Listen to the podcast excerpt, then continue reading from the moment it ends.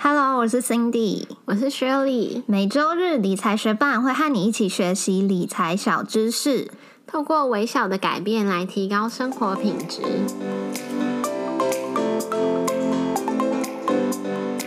在节目开始之前，我们想要先感谢支持理财学伴的听众，在这边要来念一则在 Apple Podcast 上面的留言，他的名字是 Super Lin。哎，我对这个 Super Lin 有印象，哎，他之前是不是就有留过言？但他更新了他的留言哦，了解，好哦。Super Link 说赞，然后五星吹捧超赞，希望可以加快更新频率。笑脸，想听更多基金相关的内容，我要很开心的跟 Super Link 说，我们这一节节目就是做基金相关的内容啦。那待会就继续听下去吧，也谢谢正在收听的你，节目准备开始喽。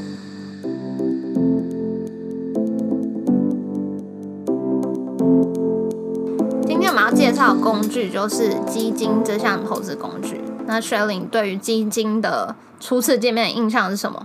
基金在前几年真的很红。我第一次认识，就是知道有基金这投资工具的时候，大概是国中。然后那时候就会有国中同学说，哦，他爸妈帮他把零用钱啊，还是红包钱啊，都拿去固定买基金啊，要当他未来什么出国读书基金之类的。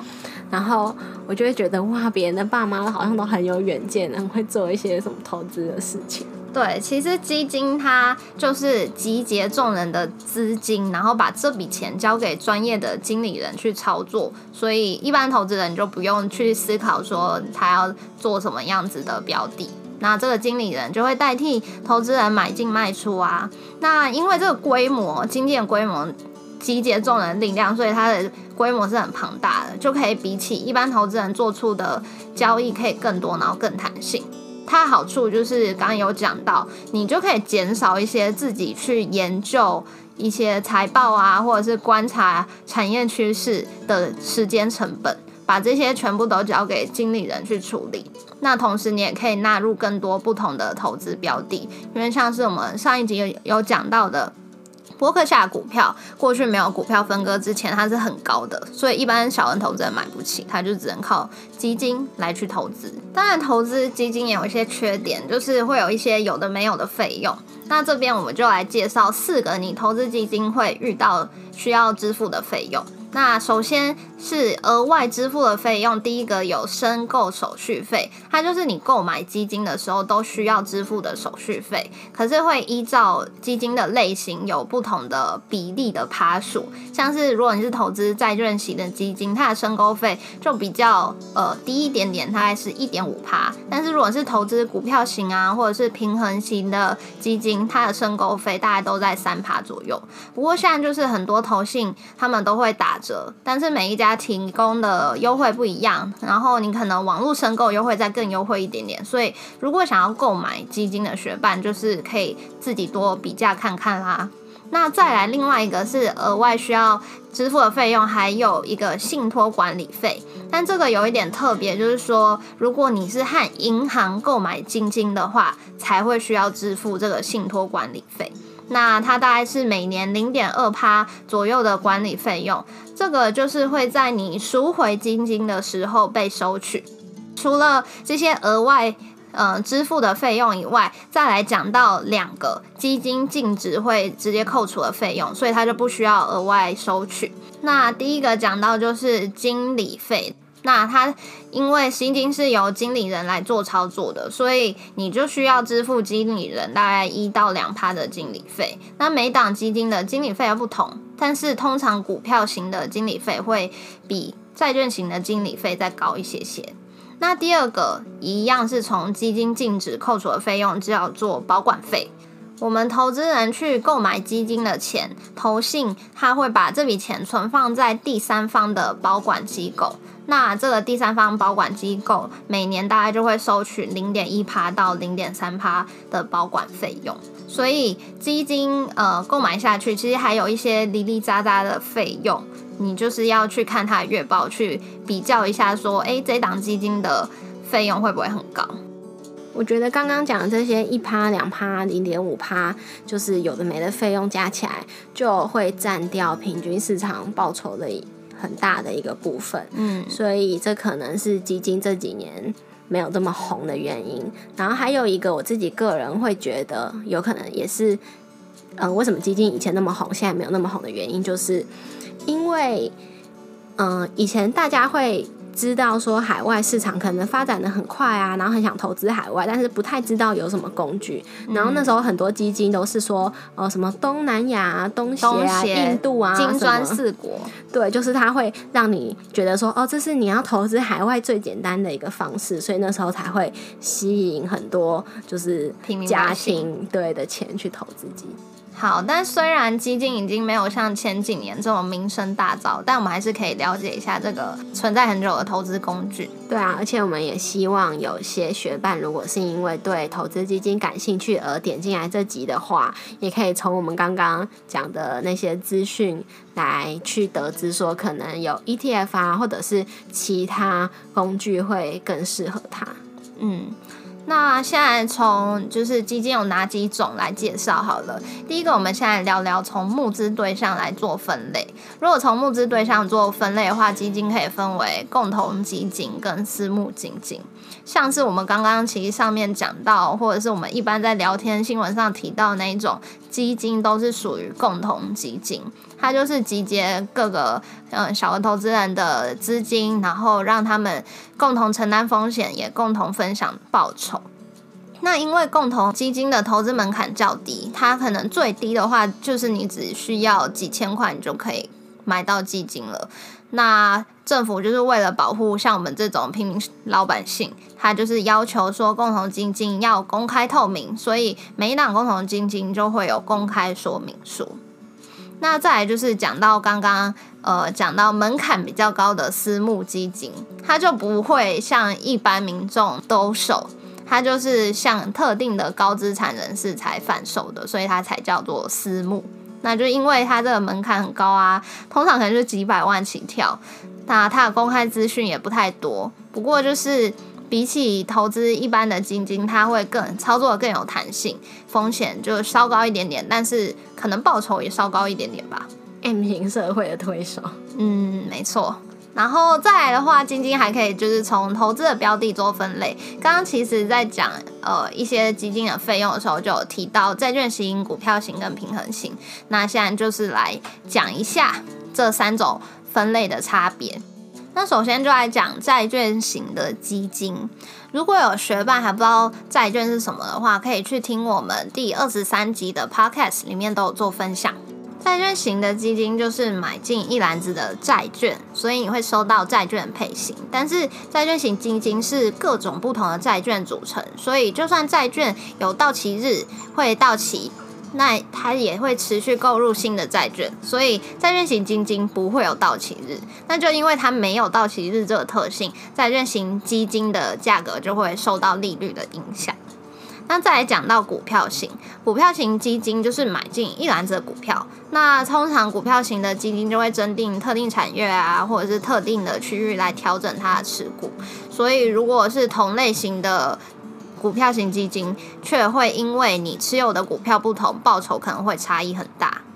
那第三个就是平衡型的基金，平衡型的基金就是同时拥有股票以及债券的基金。那通常股票报酬会比债券来的高一点点，但是风险也是比起债券来的比较高。那平衡型基金就是将股票还有债券的优缺点融合在一起，希望可以降低风险，来创造比较平稳的报酬。广告一下，理财学伴也有 Instagram 喽，快去 Instagram 搜寻理财学伴，follow 我们，获得更多理财小知识吧。再来，基金也可以从发行的形态来做分类。它分为两种：封闭式基金跟开放式基金。那封闭式基金的单位数是固定的，所以当初发行时决定单位数是多少，它就会是多少。那发行之后，封闭式的基金就会在刺激市场，让投资人互相做交易。所以交易时的价格是市价 （market price），那跟基金本身的价值净值 （net asset value） 不同，所以就会出现折溢价的问题。那开放型基金的话，它跟封闭式的差别就是它的单位数是不固定的，它可以后续追加，而且它也不是在刺激市场做交易，它的申购赎回都是直接对基金公司。那基金公司它会每天公布一次基金的净值，所以它就也没有折溢价问题。所以封闭型基金就是有点像是 ETF 一样，就是如果我们一般我跟你之间要交易的时候，嗯，它可能跟它本身的净值不一样。对。但是差别就是在于说，可能交易的方法就不能什么融资融券这种手段了。嗯，那讲了这么多，你自己有投资过基金吗？我以前少不更事的时候，嗯就是大学的时候呢，就什么都还不懂嘛。可是就是有一些比较年长的朋友，然后那个时候他们就知道、哦我上大学啦，然后我有零用钱，他就说哦，你可以用你的零用钱定期定期定额去买什么基金什么基金啊。嗯然后那时候我就想说，哦，感觉好像不错哎，就是对未来有一些美好的期待嘛。对所以我就找我哥，然后一起定期定额买的两档基金吧。然后因为那个时候我刚上大学，还没有满二十岁嘛，那就是让我哥去操作的话会比较方便，就是开户啊什么的，因为没有就未成年开户很麻烦。嗯嗯，所以那个时候就是由他那边定期定额。不过后来我就，哦，那几年几个月吧，我可能只有定期定额几个月而已，是觉得有绩效还行啦。但之后我就没有继续定期定额，是因为我后来零用钱就没有剩下那么多，所以我被花完了。对，所以呢，就让我妈去跟他定期定额，然后，嗯，在绩效还不错的时候就把它解掉了，所以那个经验就还算有赚钱。不过后来出社会开始有自己钱了之后，就有接触到什么 ETF 啊之类的，就刚刚讲了嘛，手续费比较低呀、然后就觉得更是对 ETF 比较有信心，所以我就没有再回去投资基金。嗯，我自己也是大概在哦，我大学刚毕业要出来工作的时候，那时候就是领到一些薪水，然后家人就觉得说，哎、我也可以去做一些投资，所以是他介绍我去跟那个李专买基金的。然后那时候我买了两档基金，都是用定期定额，然后两档都是外币的基金。呃，其中一档是富达东协基金，那时候我就是每个月给他控三百块美元，但是我投资的期间嗯不算长，就是蛮短的，我只有投资了九个月，我就那时候理专还不错，他就觉得诶这档基金现在绩效还不错，所以他就是建议我可以赎回，所以我是有小赚的，报酬率大概是十四趴。但是另外一档基金我就没有那么幸运了，很衰的原因就是因为那个理专其实算是蛮资深的，然后他后来就被调到了别的分行，所以他就不再替我服务了，他就把我介绍给另外就是他底下的理专，然后其实我个人就是也没有那时候没有在关心投资，所以也不太。就是关心我这些报酬，就是每个月定期缴钱这样子。另外一档我是投资 很惨的天然资源基金，最近不是，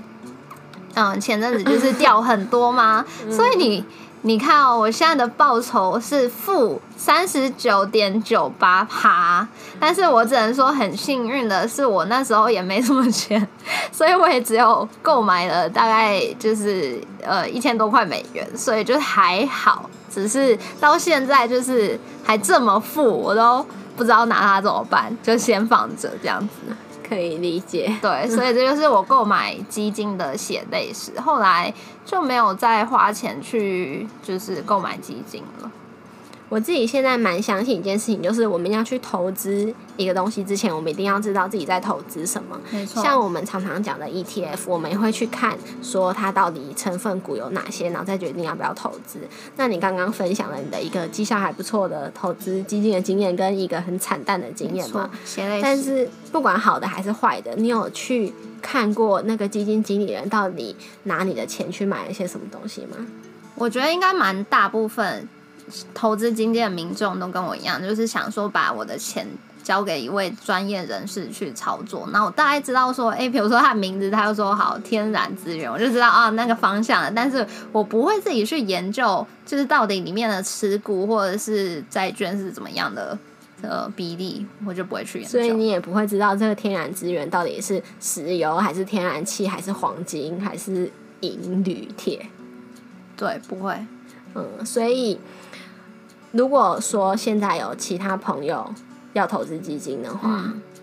我会我会请他想清楚，因为就像我们刚刚讲到嘛，其实它有很多呃费用，所以那些费用其实会吃到吃掉你的绩效。那你再想想，就是我刚刚的惨淡经验，我现在的还持有的那一档基金是负的哦，但是我每年还是到时候我还是要付这些费用啊，那些净值还是一直在被扣啊。对啊，所以说，嗯，如果真的对基金有兴趣的话，除了要更去看这个惊喜包里面到底都包些什么以外，嗯，最重要的还是要去比较那些什么管理费啊、手续费啊这些有的没的东西，然后来去比较说，哦，如果你真的对天然资源这个东西有兴趣，是不是有其他的 ETF 也是锁定在天然资源的这个领域，然后他们的项目比较，然后这些费用比较，然后来决定说到底什么工具会比较适合。嗯，而且很大的一点是，那些理专在跟你推销呃各种基金的时候，它不一定，我不代表不代表全部的理专都这样啊，但我相信部分理专是这样，他不一定是觉得说这档基金的报酬会是最好的，但是他会推给你，呃，如果你购买这项这个基金，他会拿到分润最多的那个项目给你。嗯嗯，就是不管你的这个投资有没有赚钱，它都一定会赚钱。所以新闻之前有一些什么老阿妈可能拿自己的毕生积蓄，然后去买了基金，然后现在发现哇，怎么赔这么多？然后想要回去找当初的离专哭诉，然后发现人家已经离职了。对啊而且其实就算人家没离职，就也救不了他。事情就是这样子。对啊，所以搞清楚自己买的到底是什么是非常重要的事情。谢谢你在忙碌的生活中愿意拨出时间来和我们一起学习。如果你愿意支持我们把理财学伴做下去的话，邀请你在 Apple Podcast 帮我们打新留言，让这个节目被更多人听见。如果你身边也有想一起学习投资理财的朋友，欢迎你将理财学伴分享给他们。我们的网站上会有文字版的整理，如果想要收藏或回顾，也欢迎你上去看看。网址是 moneymate 点 space 斜线认识基金，拼法是 m o n e y m a t e 点 s p a c e 斜线认识基金。理财学伴，我们下次见，拜。你知道我很喜欢肉桂卷吗？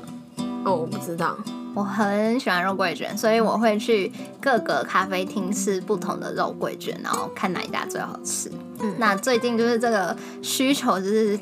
就是持续递增，所以我就想说，哎、不然我去学看看怎么做肉桂卷好了。所以我前几天就找了朋友，那我们去上了一堂做面包的课，里面就有教两种，呃，就是一个肉桂卷，一个是另外一个口味的面包，然后。唉，我只能说，上那个课的人都是已经非常有做面包经验的人，不像我是一个菜鸟，我就是完全不懂。所以我其实觉得这堂课非常困难，而且常常老师讲什么，我下一秒就忘记，因为他会先示范嘛，然后前面就示范过程中会有很多的步骤，所以轮到我们做的时候，我可能已经把就是前面讲一二三个步骤已经忘记了，所以我朋友就要常常提醒我。然后所以你朋友是有经验的人。其实也没有，但是他就是表现比我好。但我觉得还有一个点就是说，那堂课非常的早，所以从我家过去，我必须非常早起床，所以可能比我平常早了两个小时起床，我就精神状态不是很好，嗯这也是一个原因。然后我觉得还蛮值得骄傲的是，老师有教我们就是两种